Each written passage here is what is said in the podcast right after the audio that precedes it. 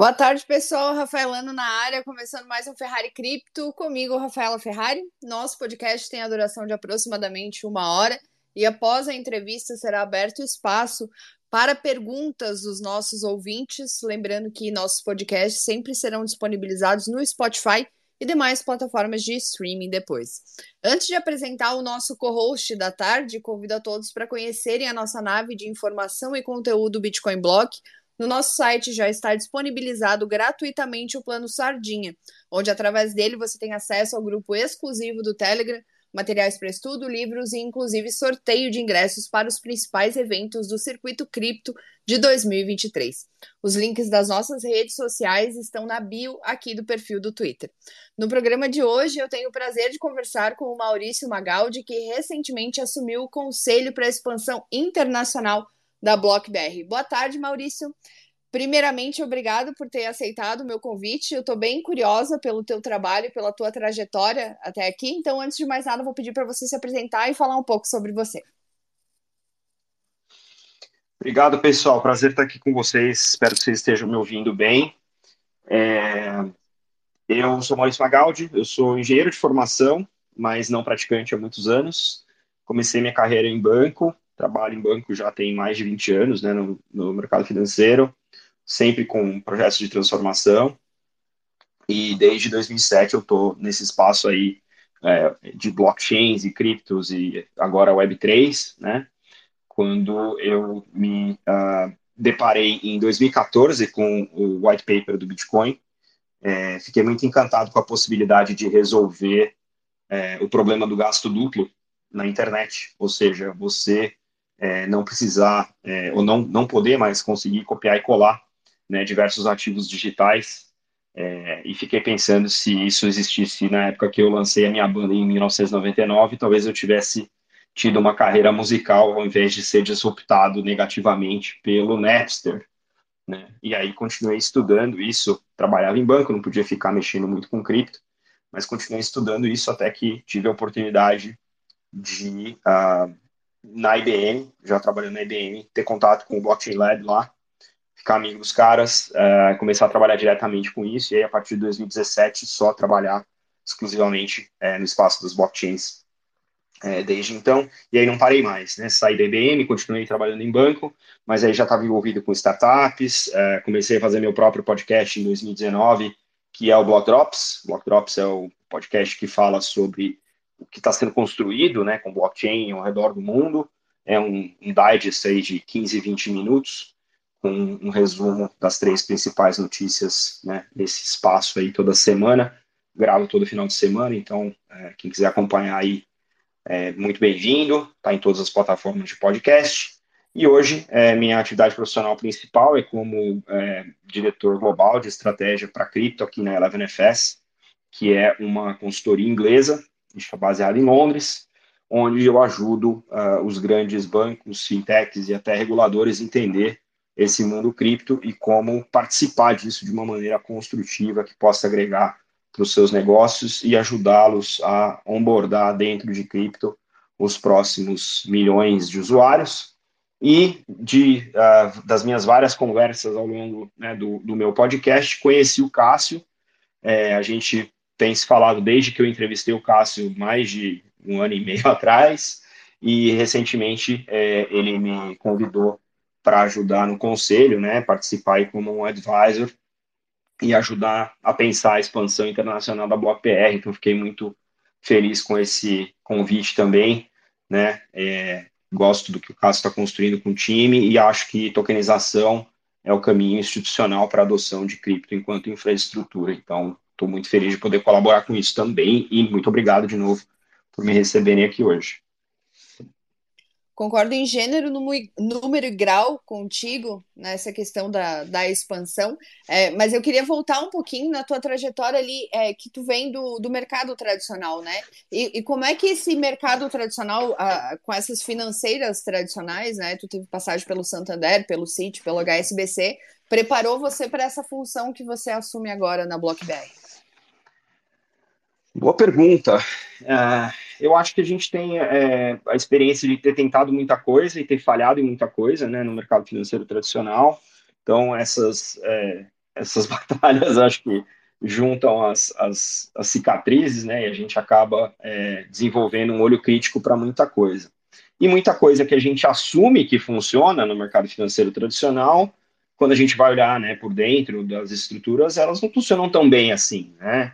E, e aí a gente olha para tudo que está sendo construído na velocidade com que está sendo construído em DeFi, né, no mundo cripto, a gente olha e fala, hum, então tem um jeito muito mais bacana, muito melhor, muito mais eficiente de fazer o que o mercado tradicional faz. É, como é que a gente faz para evoluir daquilo que hoje existe no mercado tradicional e incorporar um pouco dessas práticas que são é, descentralizadas, né? Adotar esse paradigma descentralizado para o mercado financeiro tradicional. Então, me dá um pouco de base comparativa, né, estando há tanto tempo no mercado financeiro e, e há bastante tempo em cripto, e conseguir é, traçar um pouco desses paralelos, o que, que dá para trazer e o que, que precisa ser melhorado do lado de cripto para trazer para o ambiente regulado.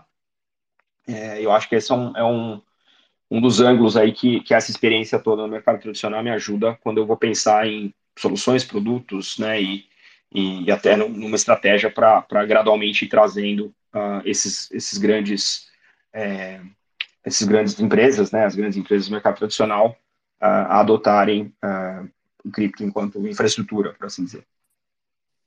É, entendo. E como é que tu pretende utilizar essa tua rede global aí para ampliar as oportunidades da BlockBR e também superar algumas questões geográficas que ainda existem, por mais que blockchain seja uma tecnologia que fale diversas línguas? É, eu acho que uma das coisas que blockchain em geral é, ajuda a gente a pensar em termos de modelo é a questão da colaboração. Né? Acho que a gente vive a, a era da colaboração, né? E eu sou muito, é, muito é, satisfeito, muito feliz de ter uma rede global, né? de, de ter conseguido desenvolver é, contatos ao redor do mundo que ocupam ou operam no mesmo espaço é, que eu e agora que a, que a BlockBR é, também atuam, e aí poder fazer é, uso dessa rede de conexões né, para desenvolver projetos conjuntos, modelos de colaboração e conseguir gradualmente estender né, a operação uh, que, que, a gente tem no Brasil em outras geografias. Né? Você bem comentou, né, blockchain não, tem, não conhece fronteiras, né? então é importante a gente poder é, utilizar essa infraestrutura do jeito certo, fazendo né, parcerias e colaborações ao redor do mundo de maneira que façam sentido, tanto para quem oferece o serviço numa ponta e para quem consome na outra. No final das contas, o que a gente está tentando fazer é resolver problemas né, econômicos, sociais e de negócio de maneira centralizada, utilizando um pouco desse, desse toolkit aí, né, que agora está disponível para a gente. Acho que esse é um pouco do, do ângulo que eu, que eu procuro trazer para o Cássio e para o time, poder abrir essas portas e criar esse modelo de colaboração mais amplo, mais global. E tu comentou também da Eleven FS, é, ela fica em Londres, né? Isso, a gente está baseado em Londres. É, e tem, tem alguma similaridade entre as duas funções que tu ocupa ou são totalmente diferentes e quais são os principais desafios das duas? É uma pergunta cheia essa. Uh, bom, é uma consultoria, né? A gente é especializado em financial services, então acho que o, a grande similaridade está entre é, a BlockBR atuar no mercado financeiro, né? E a Eleven FS também ser uma, uma venture builder do mercado financeiro. É, a gente é muito focado em Estados Unidos, uh, é, UK, Europa uh, e Oriente Médio, com alguns projetos na Ásia, alguns clientes na Ásia.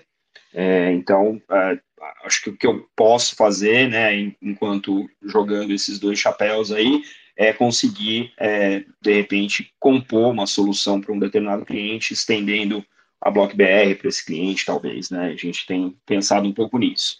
Mas no, no dia a dia é muito, muito pouco. Eu estou ainda trabalhando muito mais, né, do ponto de vista de advisory do, do, do caso do time na BlockBR, então é uma coisa mais compassada, um pouco mais estratégia, enquanto né, no NFS meu dia a dia é o batidão de consultoria mesmo, é, falando com clientes, falando com o mercado. A gente tem uma plataforma de mídia razoavelmente grande aqui, com, com dois podcasts bastante é, renomados, né? O, o Block Insider, que eu tenho o prazer de apresentar com o Kai Sheffield, que é o head de cripto da Visa, e o Fintech Insider, que é o, flagship, né, o show aqui da, da casa, que é, é um dos principais é, podcast sobre serviços financeiros, fintech, inovação. Então, tem bastante trabalho no dia a dia aqui. E aos poucos a gente vai moldando essa estratégia junto com a Block BR. E aí, quando tiver oportunidade de colaboração, como eu falei, né, nada impede também de criar esse modelo de colaboração com a Eleven FS. Muita responsabilidade, né? Que responsa, como diriam os paulistas. é, é, mas é, é, uma oportunidade grande também, porque, de novo, né, essa questão da colaboração, ela, ela, ela vai também muito de como as pessoas estão dispostas a, a, a fazer, montar essas parcerias e criar uma situação de ganha-ganha, né? Então, é, é, é, é bem nisso. E a Eleven FS tem um, tem um DNA muito bacana de comunidade, de criação de comunidade, que vem antes até dessa visão de comunidade Web3, né? É, mais na comunidade fintech aqui em Londres. Então, tem vários eventos que a gente promove aqui que são 250 a 300 pessoas de outras consultorias, de banco, de cliente, de empresa de tecnologia, de regulador.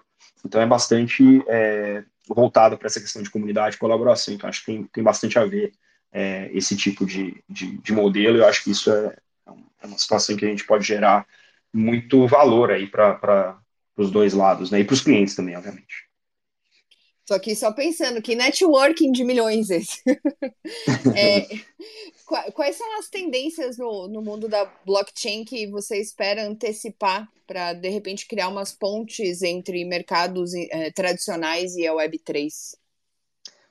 É, eu, eu tenho trabalhado com um, uma think tank aqui de, de blockchain aqui em Londres, chama Whitechapel. Eles existem há nove anos, olha só e eles são voltados a promover é, a adoção de é, blockchain pelos setores da economia, né, vários setores da economia. E a gente escreveu um white paper uh, que foi lançado em janeiro, que fala sobre pagamentos digitais e comércio internacional utilizando infraestruturas digitais. Né?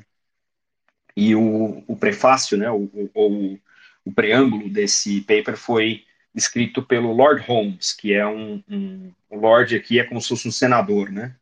É, e ele, ele é o, o, relator de uma nova lei, que é a lei dos documentos eletrônicos para trade finance, para comércio internacional. Então, o que eu estou vendo de tendência é que vários países estão começando a elaborar legislações e arcabouços regulatórios para alavancar infraestrutura digital ou de ativos digitais para formalmente facilitar o comércio internacional entre os países. Né?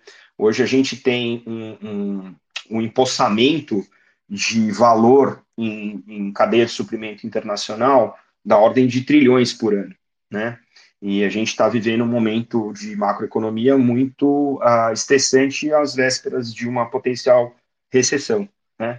Então, para a gente não, uh, não arrebentar mais ainda a economia imprimindo dinheiro, a sugestão que a gente tem dado para as grandes empresas, tanto do ponto de vista né, mais de logística ou de comércio internacional e os bancos que estão nesse espaço, através do Whitechapel Think Tank, é você destravar esses trilhões que estão presos nas cadeias de suprimento para não precisar imprimir dinheiro e aí aumentar o PIB global, né, proporcionalmente, né, e isso todo mundo poder acessar essa essa riqueza que está uh, ah, estancada ainda pelas ineficiências que o comércio internacional, que ainda é muito baseado em papel, é, tem. Então, acho que essa é uma tendência grande.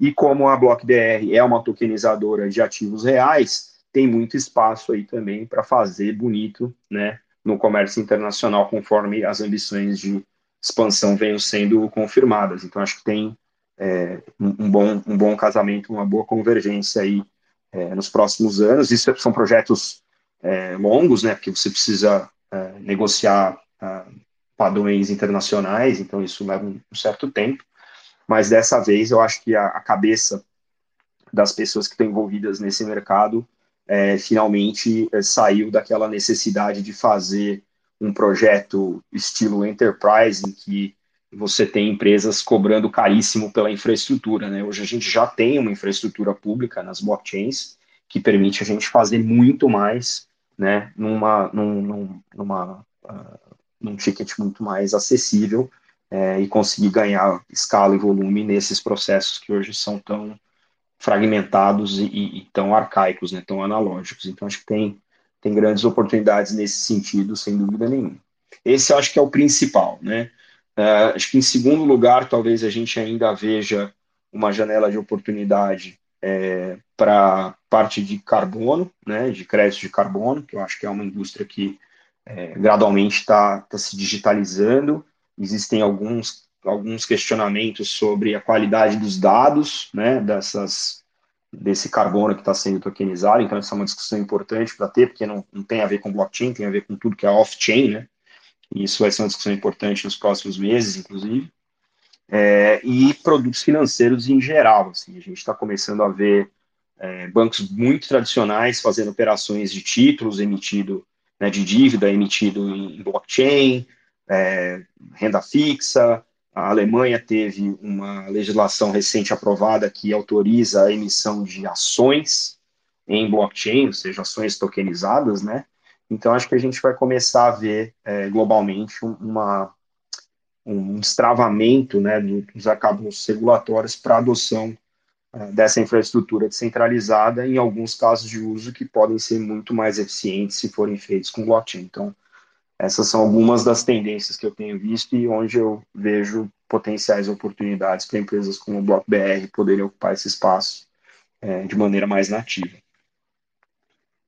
É muito bom ouvir tu falar dessas tendências, assim, e ver as coisas de forma tão aberta, porque o que eu mais escuto é, pelas pessoas que não têm, talvez, uma visão tão apurada, assim, de, de tudo que pode ser a blockchain, né, é, é que o mercado, ele tá saturado que não tem mais para onde crescer e é o blockchain é uma criança, né? Ela está surgindo agora. Então são muitos desafios e também tem muito aí o, o que explorar. É, eu abri uma caixinha de perguntas no meu Instagram e algumas pessoas te enviaram perguntas aqui. Eu selecionei as melhores para fazer e depois eu abro aí para os ouvintes que, que estão aí. A primeira dúvida é como que a BlockBR planeja criar produtos financeiros descentralizados e democratizar uh, os tokens, levando em consideração esse arcabouço regulatório?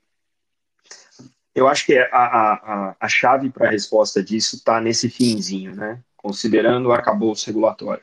Uhum. É, eu acho que a gente, é, quando a gente pensa assim, ah, você falou, ah, o blockchain está saturado, o mercado está saturado, hoje se não me engano, a gente deve ter mais ou menos entre 300 e 400 milhões de pessoas é, envolvidas em cripto de alguma maneira. Né? Isso é muito pouco. Não tem quase 8, se não mais que 8 bi milhões de pessoas. A internet está presente em 68% da população, né, acessível para 68% da população mundial. Então, tem muito chão para a gente crescer esse fenômeno cripto. Só que nem todo mundo vai ser um DeFi de Gen ou um NFT de Gen, né?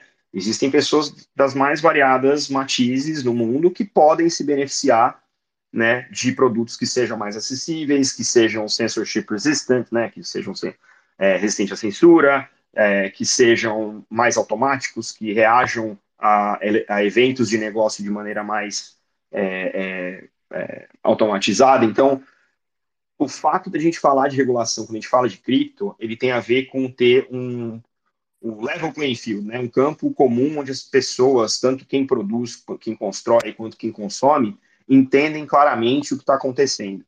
Eu não acho que o regulador vai conseguir é, se intrometer numa infraestrutura que é censorship resistant, mas eu acho que a gente tem que ter, enquanto indústria, né, uma base é, é, mais igualitária e de entendimento para que todo mundo consiga empreender em pé de igualdade, né, e para que todo mundo consiga consumir em pé de igualdade também. Então, acho que esse é o, o grande play. O fato da gente estar tá trabalhando é, com um arcabouço descentralizado no ambiente regulado, significa que a gente está alavancando a infraestrutura, né, mas obedecendo é, esse é, nível de jogo comum para que todo mundo atue da mesma maneira.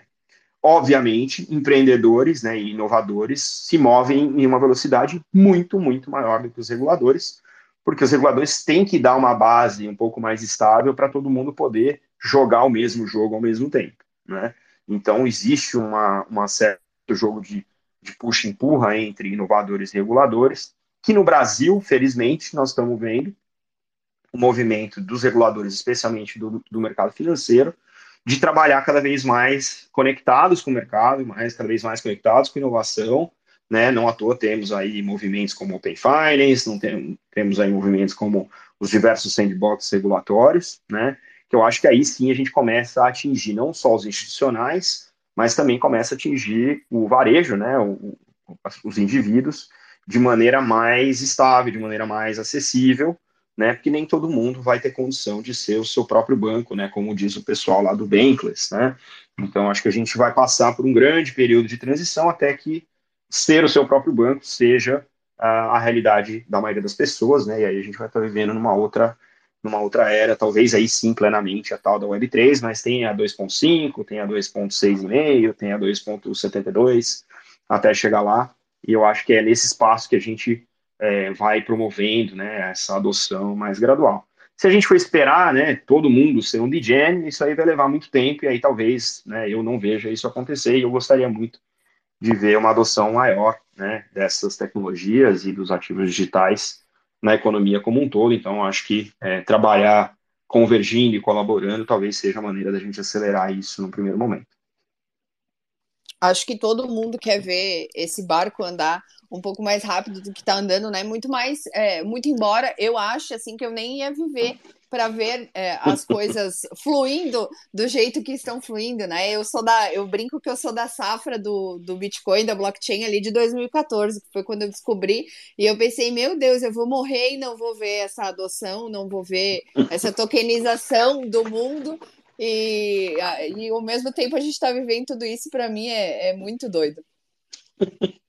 Não, eu concordo. E, e aí trabalhar para acelerar isso, acho que é um, é um chamado, né? Você quando você se sente é, convocado né, para esse tipo de, de, missão, assim, acho que é, é, e sim, e se identifica né, com, esse, com esse desafio, acho que é, um, é, uma, é, uma, é uma satisfação, assim, né? Então é, é bacana poder estar contribuindo com o ecossistema de várias maneiras. É, para mim, para mim foi bem assim. Bom, eu abandonei toda a minha vida para trabalhar com isso hoje, coisa que eu nunca imaginei que eu ia fazer. É, tem, a gente tem mais uma pergunta aqui. É, aí é um pouquinho mais voltando lá para os mandamentos básicos do, da blockchain, como é que as transações confidenciais são tratadas em uma rede blockchain pública e quais são os mecanismos de privacidade implementados para proteger a confidencialidade dos dados dos usuários? Então, a gente tem dois modelos principais de blockchains com premissas diferentes, né? A gente tem as que são chamadas de blockchains privadas e permissionadas, que muita gente nem considera como blockchains, eu não vou entrar nesse mérito, é, onde você tem participantes públicos e os dados privados. Né? Você só consegue ver aquilo que está disponível é, através da criptografia. Do lado das blockchains públicas, você tem participantes anônimos ou pseudônimos, né, que são as, os wallets, é, mas os dados são públicos. Né?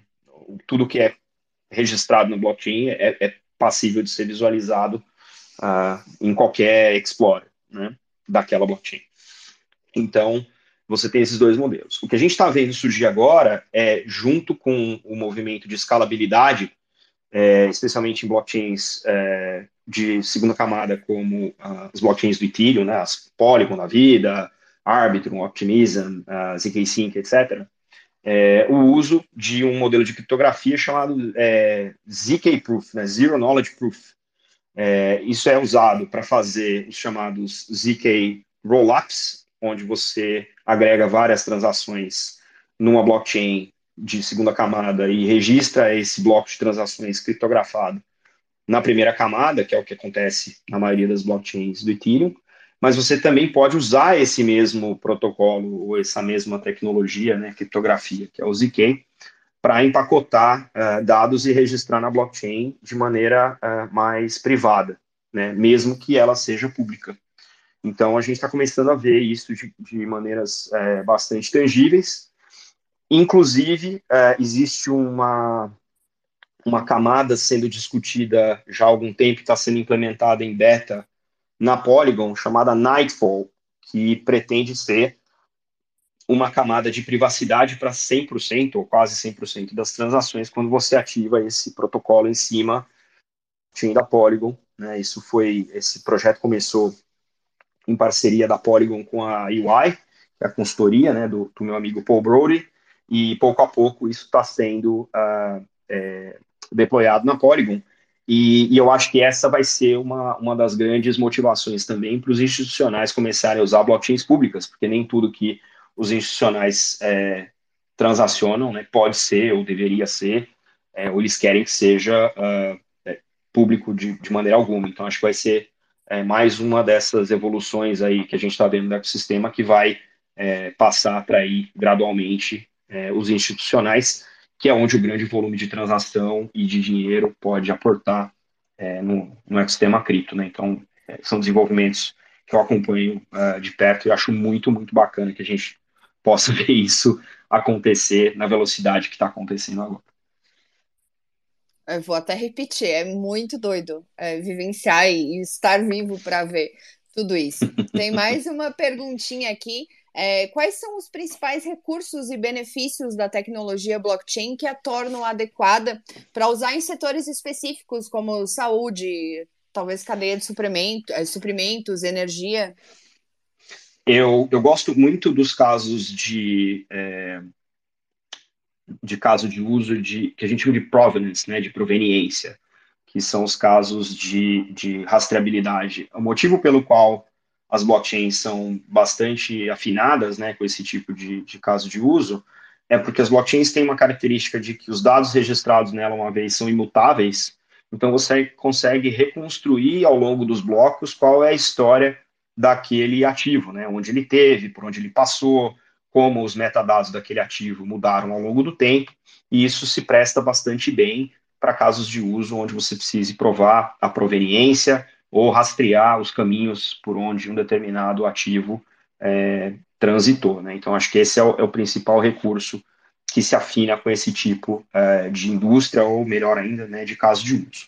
Eu, pessoalmente, acho que uh, dados de saúde, por serem dados pessoais, né, a gente chama de PII, quando a gente fala de Private uh, uh, Personal Identifiable Information, são informações que permitem você identificar é, indivíduos, né?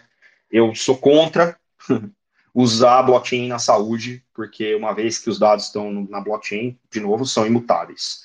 E isso, dependendo do tipo de blockchain que você usa, pode é, desgarrar para ter um uso daqueles dados contra o indivíduo.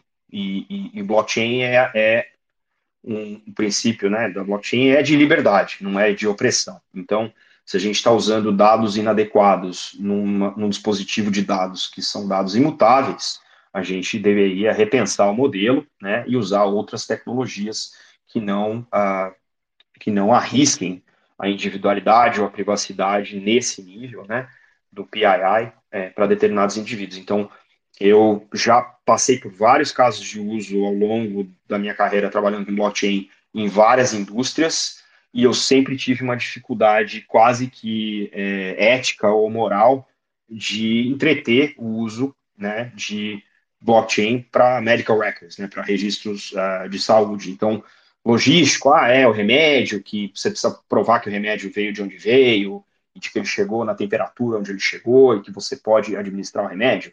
Bacana. Dados de saúde pessoais, tenho sérias restrições e acho que a gente deveria, como um todo, né? E, e aí a gente, é, tô vendo o Rodrigues aqui, já tivemos em painel falando sobre CBDC e liberdades individuais.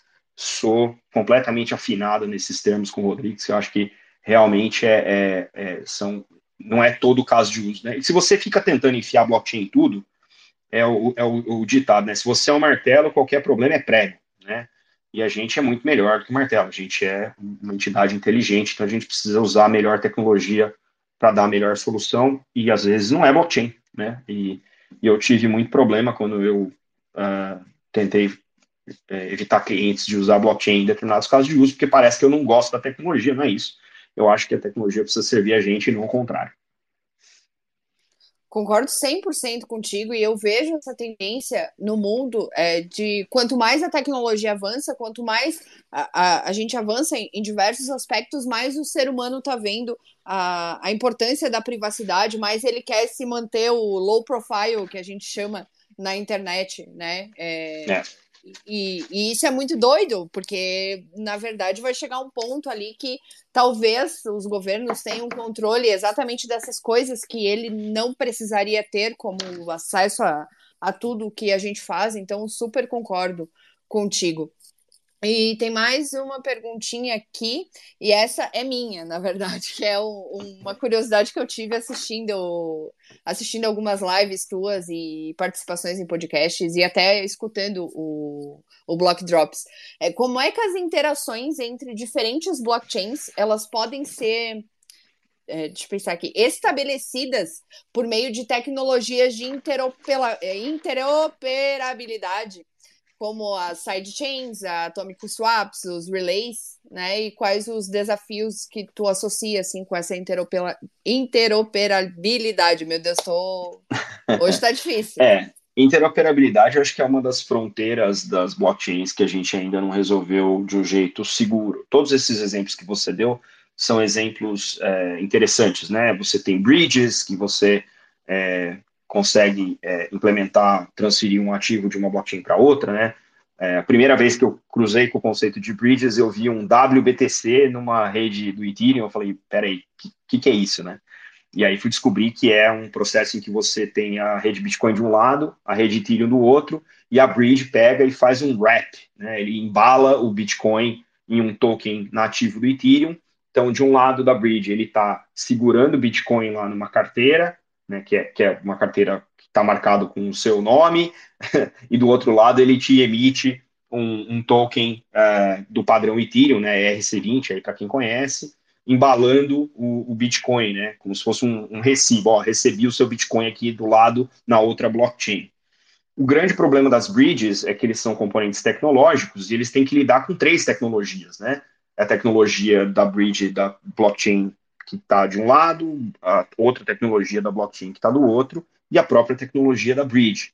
Quanto mais diferentes são essas tecnologias, quanto mais tecnologias você tem que lidar, né, mais padrões, maior é a chance de você ter um problema de fragilidade no código ou na infraestrutura, e aí você vê os grandes exploits que a gente teve nos últimos anos foram basicamente, é, eu acho que o, maior de bridge foi o do, do X Infinity, né, da, da, da do joguinho, né? E, e, aí, pô, 600 milhões, né? Foram, foram ah, é, explorados ali, né? Foram removidos do, da bridge. Então, acho que a gente ainda não acertou um modelo de interoperabilidade. Eu tenho visto, e até fui no evento ontem, é, conhecer é, um, um, umas startups aqui em Londres, e uma delas é, é uma bridgeless, é, é um bridgeless payment service. Você consegue pagar numa blockchain com um token X e o cara recebendo o token nativo da outra blockchain do outro lado, sem uma bridge. Então, é, é, um, é, um, é um modelo que eu ainda vou investigar mais como está funcionando. Eu conheci lá os, os, fundadores dessa startup, mas se eles conseguiram resolver né, a, a, a questão de movimentação de ativo entre diferentes blockchains, sem uh, você ter uh, o modelo de funcionamento, o modelo operacional da Bridge, acho que vai ser um avanço grande em relação à interoperabilidade como, como a gente conhece hoje, né? Existem outros modelos que a gente está tá começando a discutir, que são os modelos de rede híbrida, onde você tem um pedaço da rede que é privado e um pedaço da rede que é público, e aí, obviamente, o pedaço que é privado está atrás de um nó que tem uma outra criptografia, né? E o pedaço que está público, ele está do outro lado desse nó, mas o nó é o mesmo, a blockchain é a mesma, só um lado é privado e o outro é público, é, muda aí o jogo de chaves que você usa para acessar os dados. Então, é, é, um outro jeito de ter interoperabilidade. Então, acho que a gente ainda tem uma fronteira grande do ponto de vista tecnológico, mas que aos poucos estão começando a serem é, trabalhados. É, pode ser que ZK, é, né, o Zero Knowledge é, Cryptography, seja um jeito de fazer isso de um jeito mais seguro? Pode ser. É, Zero Knowledge está sendo utilizado, inclusive, muito mais fora do, das blockchains do que nas blockchains. Então, pode ser que a gente ache aí, usando o Zero Knowledge, um jeito de fazer essas interoperabilidades, né? É, eu acho que é, vai ser necessário. Eu não acredito no mundo que seja é, winner take all, né? Aquela história de ah, vai ter one blockchain to rule them all, como o pessoal fala, né? Fazendo alusão aí ao Senhor dos Anéis. Eu não acredito nesse mundo, eu acho que a gente vai ter blockchains especializadas, a gente vai ter nichos em que blockchains privadas, né, permissionadas, é, são a solução necessária para aquele mercado, dado aqueles requisitos, e aí isso vai ter que interoperar com liquidez que está em, em blockchains públicas, como é que a gente faz isso de maneira segura, né? Vai ser por um nó híbrido, vai ser por uma ponte, vai ser por uma solução igual essa é, de, de, de, pagamento, né? É, bridgeless. Então, acho que a gente tem um pouco para explorar ainda, mas eu acho que são soluções é, que, que, vão surgir. Eu não acho que esse é o grande problema de adoção de cripto, ou blockchain, ou Web3, chama como quiser, é, na, na, na, sociedade, mas eu acho que esse é um problema que talvez venha a, a acontecer, né, venha a impedir é, uma adoção, uma segunda onda de adoção massiva, mas a primeira onda não, acho que não passa por interoperabilidade, não. E agora que tu comentou, vou até fazer essa pergunta: o que, que, tu, vê, eh, o que, que tu vê como o maior empecilho para a adoção, para essa adoção massiva, tanto de blockchain, cripto ou qualquer outra coisa que queiram é, chamar? Eu, eu até escrevi um, um artigo uh, é, para Cointelegraph Brasil, deve ter um pouco mais de um ano sobre isso, tem três coisas que eu vejo, e eu, eu isso não mudou. É, feliz ou infelizmente, não é que eu estava certo, mas a gente talvez não tenha evoluído nessas frentes. Mas são três frentes que eu acho que são grandes unlocks aí, né, grandes destravas para a gente poder aumentar a adoção uh, de Web3 em geral. Acho que o primeiro é a educação. E aí eu vivo, vivo uh, vendo no LinkedIn o pessoal falando: ah, ninguém precisa conhecer blockchain para usar o Web3, ninguém precisa conhecer smart contract para usar o Web3. E eu acho que talvez realmente seja é, esse o caso, né? Mas a gente está tão cedo nesse, nesse, nessa nossa jornada que eu acho que falta é, educação não só para o usuário, né? falta educação para comunicador, para jornalista, para legislador, para regulador, para lobista, entendeu? Porque a gente vê cada atrocidade em manchete que não dá nem para acreditar que a pessoa leu o que, que era o que estava acontecendo para escrever a, a, a, aberração que sai naquela manchete. Né? Então, é, eu, eu, eu, tendo, eu tendo a ser muito crítico é, quando eu vejo, por exemplo, falar assim, ah, a, o, o FTX, né? o escândalo da FTX é, é um problema de cripto. Não, o escândalo da FTX é um problema de caráter, não é um problema de cripto. Na verdade, a gente só sabe o que esses caras estavam fazendo porque a única informação que eles deixaram na blockchain foi acessada por analistas de mercado e o pessoal pegou as maracutaia. O que ele fez offline no QuickBook, ninguém sabe. Tá lá um monte de advogado tentando destrinchar isso até agora. Então, assim, não é um problema de cripto. A fraude que ele cometeu é do arco da velha. Podia ter sido com papoulas, entendeu?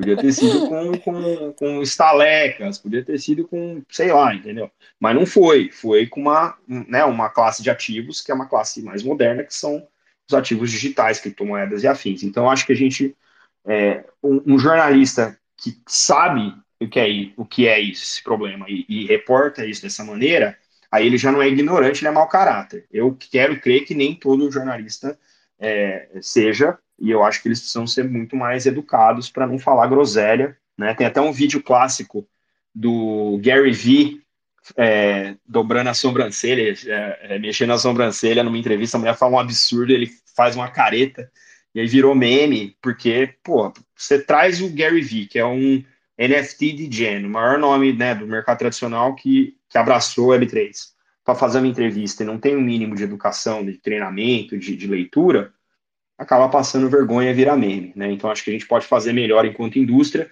e aí cabe também a nós, né, é, que temos plataforma ou que já estamos há algum tempo no mercado, engajar, de novo, colaborar com esses setores para avançar esse, essa conversa, para a gente sair da groselha e começar a falar do que realmente isso aqui resolve ou não, né? Então, acho que esse é um, esse é um aspecto grande.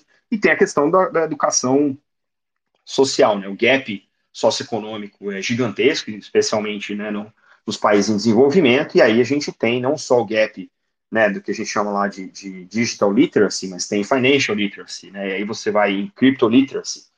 Pô, tem tanto gap de educação para resolver que para a pessoa chegar no, ponto de estar confortável em mexer com cripto, ela tem que passar por um, uma jornada de educação muito grande. Então a gente também tem esse gap é, substancial, né, nos países em desenvolvimento que a gente vai precisar resolver. É, eu espero que cripto possa ser a força a, a, a resolver isso também, né? É, mas, de novo, né? É, Para cada problema, a sua ferramenta. Então, esse é um. O segundo é UX. Eu estou bastante tempo no setor, eu continuo ficando apavorado quando eu vou aprovar uma transação nas minhas wallets e eu fico vendo aquele monte de letra e número que eu não entendo um caralho do que é. E, pô, é horrível, né? Aí eu vou falar minha mãe usar uma wallet, que ela tem que aprovar uma transação que tá cheia de hexadecimal lá e ninguém sabe o que é aquilo. Então, eu acho que tem um gap aí de, de experiência do usuário que precisa ser resolvido e aos poucos a gente está vendo projetos é, virem para o setor é, para resolver isso. Às vezes é, o pessoal acha que ah, eu vou fazer uma wallet melhor, mais bacana tal. É importante, mas pô, a gente está ainda tocando a infraestrutura, né? Então, como é que a gente faz para a infraestrutura melhorar a possibilidade de a gente conseguir construir uma app com um UX melhor? O, pessoal da Ethereum lançou um padrão, tem pouco menos de um mês, acho, que é o ERC é, 4337, que é o tal do Account Abstraction, que permite você programar através de smart contract funcionalidades que é, representam ações de usuário, né, substituindo algumas dessas ações mais básicas é, que são potenciais é, problemas para usuários que não tenham tanto conhecimento é, e resolvem questões de gas e outras coisas mais. Então, você já começa a ver wallets incorporando essas uh, funcionalidades de abstração de conta para facilitar o UX. Então, acho que é, aos poucos a gente vai ter uma melhoria desse UX, mas eu acho que o pace no qual a gente precisa fazer isso é, ainda não é ideal. Então, esse é um unlock que eu acho que a gente vai precisar resolver também. Então, esse é o segundo. E o terceiro, até comentei aqui agora há pouco, né, a história da regulação, mas eu vejo isso mais como uma integração regulatória, né? A gente hoje tem uh, uma infraestrutura de dados que é global, digital, 24 por 7, despermissionada, pública, e a gente é, é, vê que os reguladores estão preocupados em como é que eu faço para suprimir o uso dessa infraestrutura, né? especialmente em alguns países é, da América do Norte, a gente está vendo essa, essa postura hostil, né? Mas eu acho que não caiu a ficha ainda que usar essa infraestrutura pode ser beneficiar para o próprio regulador, né? Então, se você é um banco hoje em dia, você tem lá um time de finanças, controladoria, fazendo um monte de relatório, e aí você vai e entrega ao Banco Central, né? Aí o evento que está naquele relatório aconteceu no começo do mês, aí você demora 45 dias para entregar um relatório ao Banco Central. No mundo digital, onde bank runs acontecem a partir de um, uma série de tweets que foram né, virais, pô, é que o regulador espera 45 dias para ver um relatório? É um risco sistêmico por si só, né?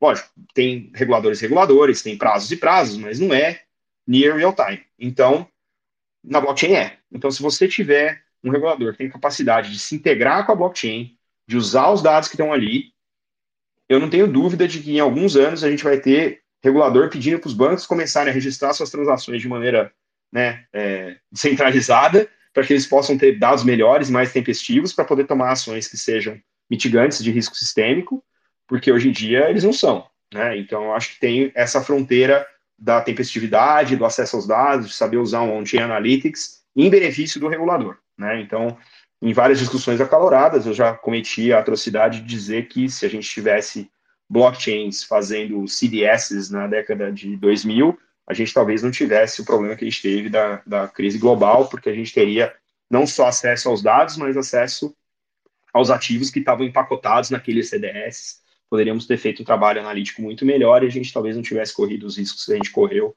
que geraram a crise de 2008. Né? Então, acho que esse é, um, esse é um, uma provocação uh, que eu faço sempre quando eu falo com reguladores. Né? Então, esse é um lado dessa questão da integração regulatória. O segundo lado da integração regulatória é um pouquinho mais complicado, mas talvez seja a maneira do regulador estar cada vez mais presente é, no âmbito da inovação, que é potencialmente oferecer é, SDKs, né, que são os kits de desenvolvimento de software, que permitam que entidades reguladas possam desenvolver nos padrões exigidos por aquela jurisdição e é, desenvolver produtos e serviços de maneira muito mais rápida e totalmente compatíveis com a regulação daquele produto. Né? Então, você é, encurta o time to market enquanto aumenta a capacidade daquele produto estar tá compliant, né? Tá em, tá em compliance com a regulação exigida daquele produto. Isso tem alguns riscos, obviamente, você está introduzindo riscos tecnológicos do regulador, trazendo isso para dentro do produto, é, mas é uma maneira do regulador também ajudar não só os bancos grandes conseguirem experimentar de maneira muito mais ágil, mas também as empresas pequenas inovarem dentro do ambiente regulado, já direto, né, com compliance praticamente aí built-in que a gente fala, né, embutido é, na solução. Então, esses são algum, alguns dos exercícios que eu fiz no artigo e que eu tenho feito conforme eu falo com os clientes também, que eu acho que são proposições interessantes, mas eu, eu acho que precisa, é, mais do que tentar banir, né, ou, ou abafar uma indústria que está nascendo, é você criar é, mecanismos para que não só a indústria se beneficie dessa nova infraestrutura, mas você, enquanto regulador, também se beneficie disso e possa alavancar isso e promover cada vez mais inovação, cada vez né, mais acesso, cada vez mais prosperidade para os seus uh, regulados e para os seus constituintes. Então, acho, que são essas discussões são bastante interessantes e eu acho que esses são os três grandes aspectos aí que a gente precisa resolver enquanto sociedade, mais do que é, builders ou, ou, ou, reguladores. Acho que de novo, uma questão colaborativa que precisa ser alcançada é, e que aí eu acho que realmente a gente pode começar a falar em, em adoção massiva através desses três é, destravamentos aí. É, quanto mais eu converso com, com os creators, aí, com os builders é, de toda essa, essa tecnologia, mais eu vejo que a gente tem muito chão pela frente, mas muito chão mesmo, e não tem de forma alguma como o ambiente, como o mercado estar saturado, porque é um problema de educação real, é um problema de. É, caráter até, né? A gente está passando por uma crise de caráter e até a gente se livrar de tudo isso para realmente conseguir construir as coisas no ambiente limpo, realmente vai demorar. Sim, sim. Mas eu acho que é, eu, eu, vejo é, questões como essa do ano passado, né? Terra Luna, que desencadeou todo o resto que acabou é, desembocando lá no, no, FTX. Eu acho que é, é que bom que somos só 300 milhões de pessoas envolvidas nesse mercado. Se a gente fosse um, um, volume relevante e tivesse acontecendo problemas desse tipo ainda, acho que a gente estaria numa situação muito pior agora. Então é bom que a gente faça esse expurgo de maneira rápida, mas obviamente a gente não pode ter reações pendulares como, ah, então isso aqui é cripto, então agora eu vou fazer aqui o meu exército anticripto e vou abafar.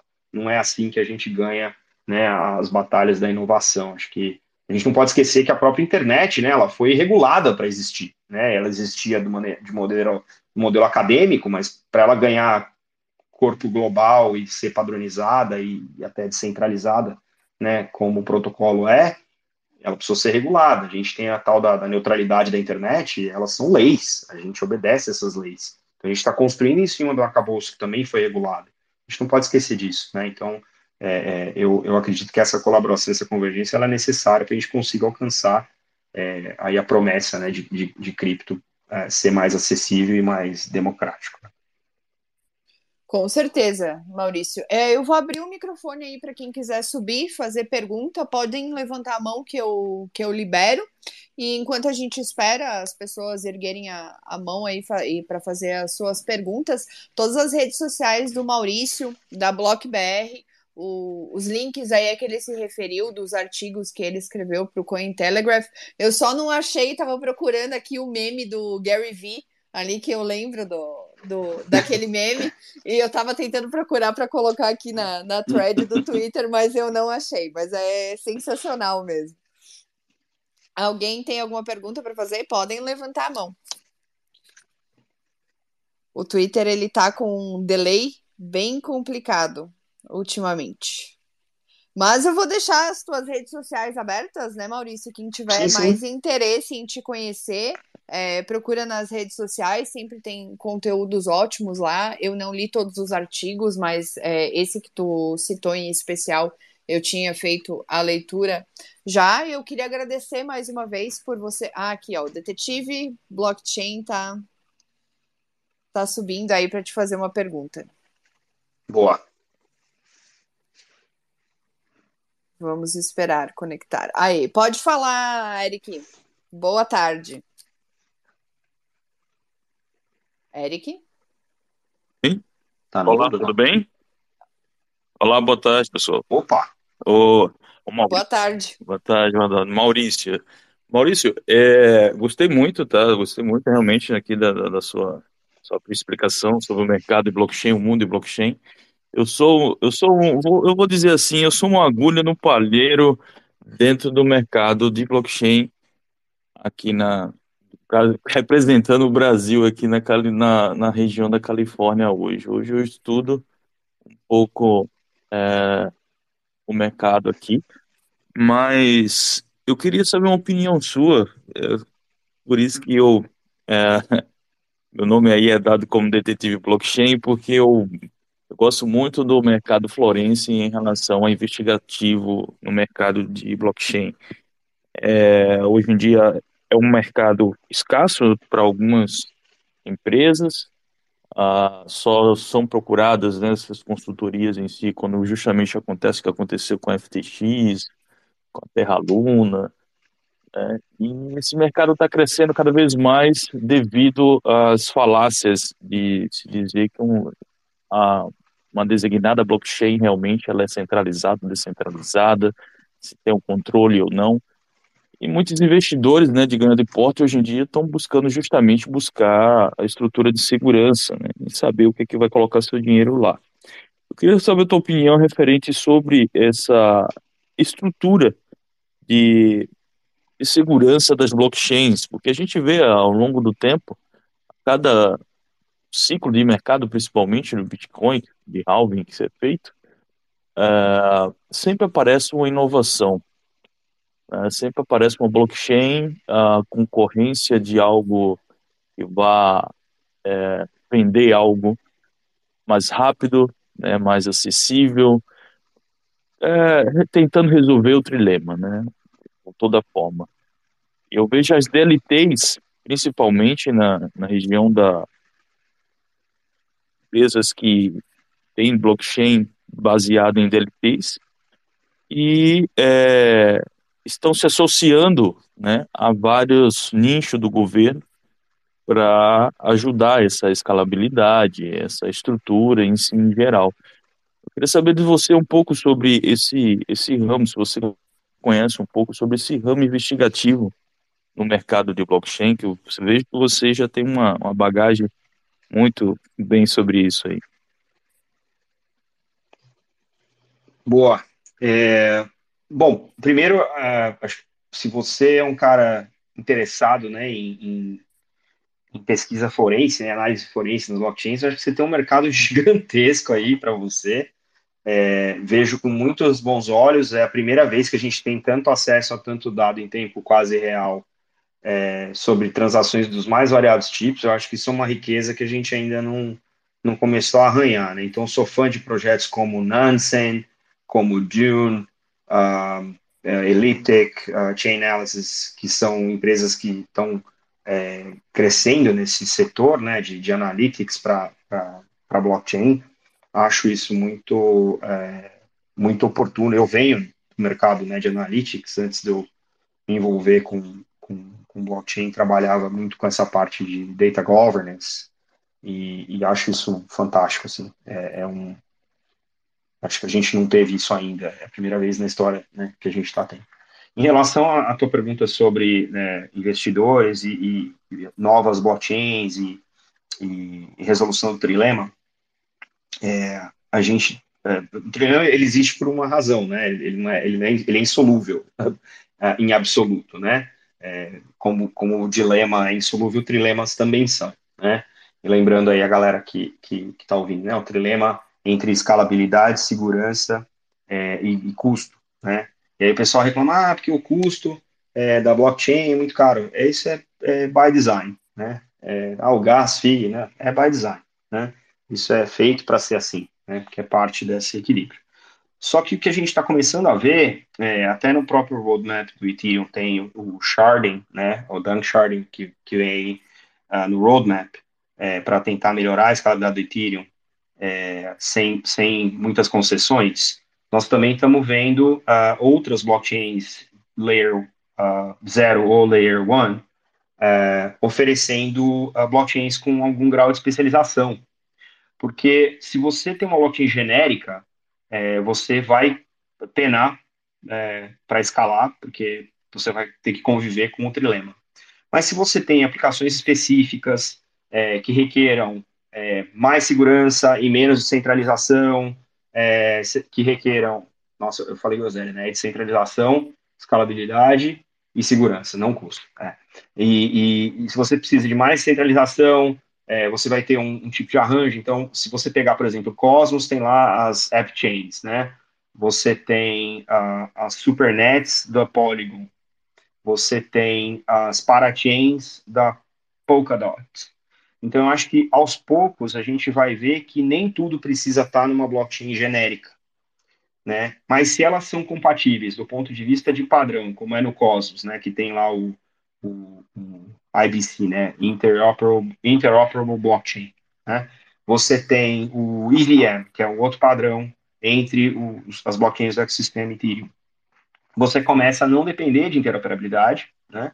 Você já tem elas, assim, interoperabilidade nativa, mas você tem a, as aplicações rodando em blockchains com uso mais específico. Então, eu acho que é aí que a gente vai começar a ver né, um pouco mais de especialização, e aí você vai conviver com esse trade-off né, entre descentralização, segurança e escalabilidade, e quem vai determinar melhor a combinação de infraestrutura é o caso de uso. E aí, como eu falei lá atrás, né, você tem várias ferramentas, cada ferramenta serve melhor para cada problema e você não precisa ser o martelo dando né, martelado em tudo que é prego. Então, acho que esse, esse vai ser o futuro. Isso para você que é de forense, é, cria um desafio, né? Porque no final das contas você vai ter que fazer é, coleta de diversas blockchains se você tiver ativos que estão transitando uh, entre várias delas, dependendo do caso de uso, né?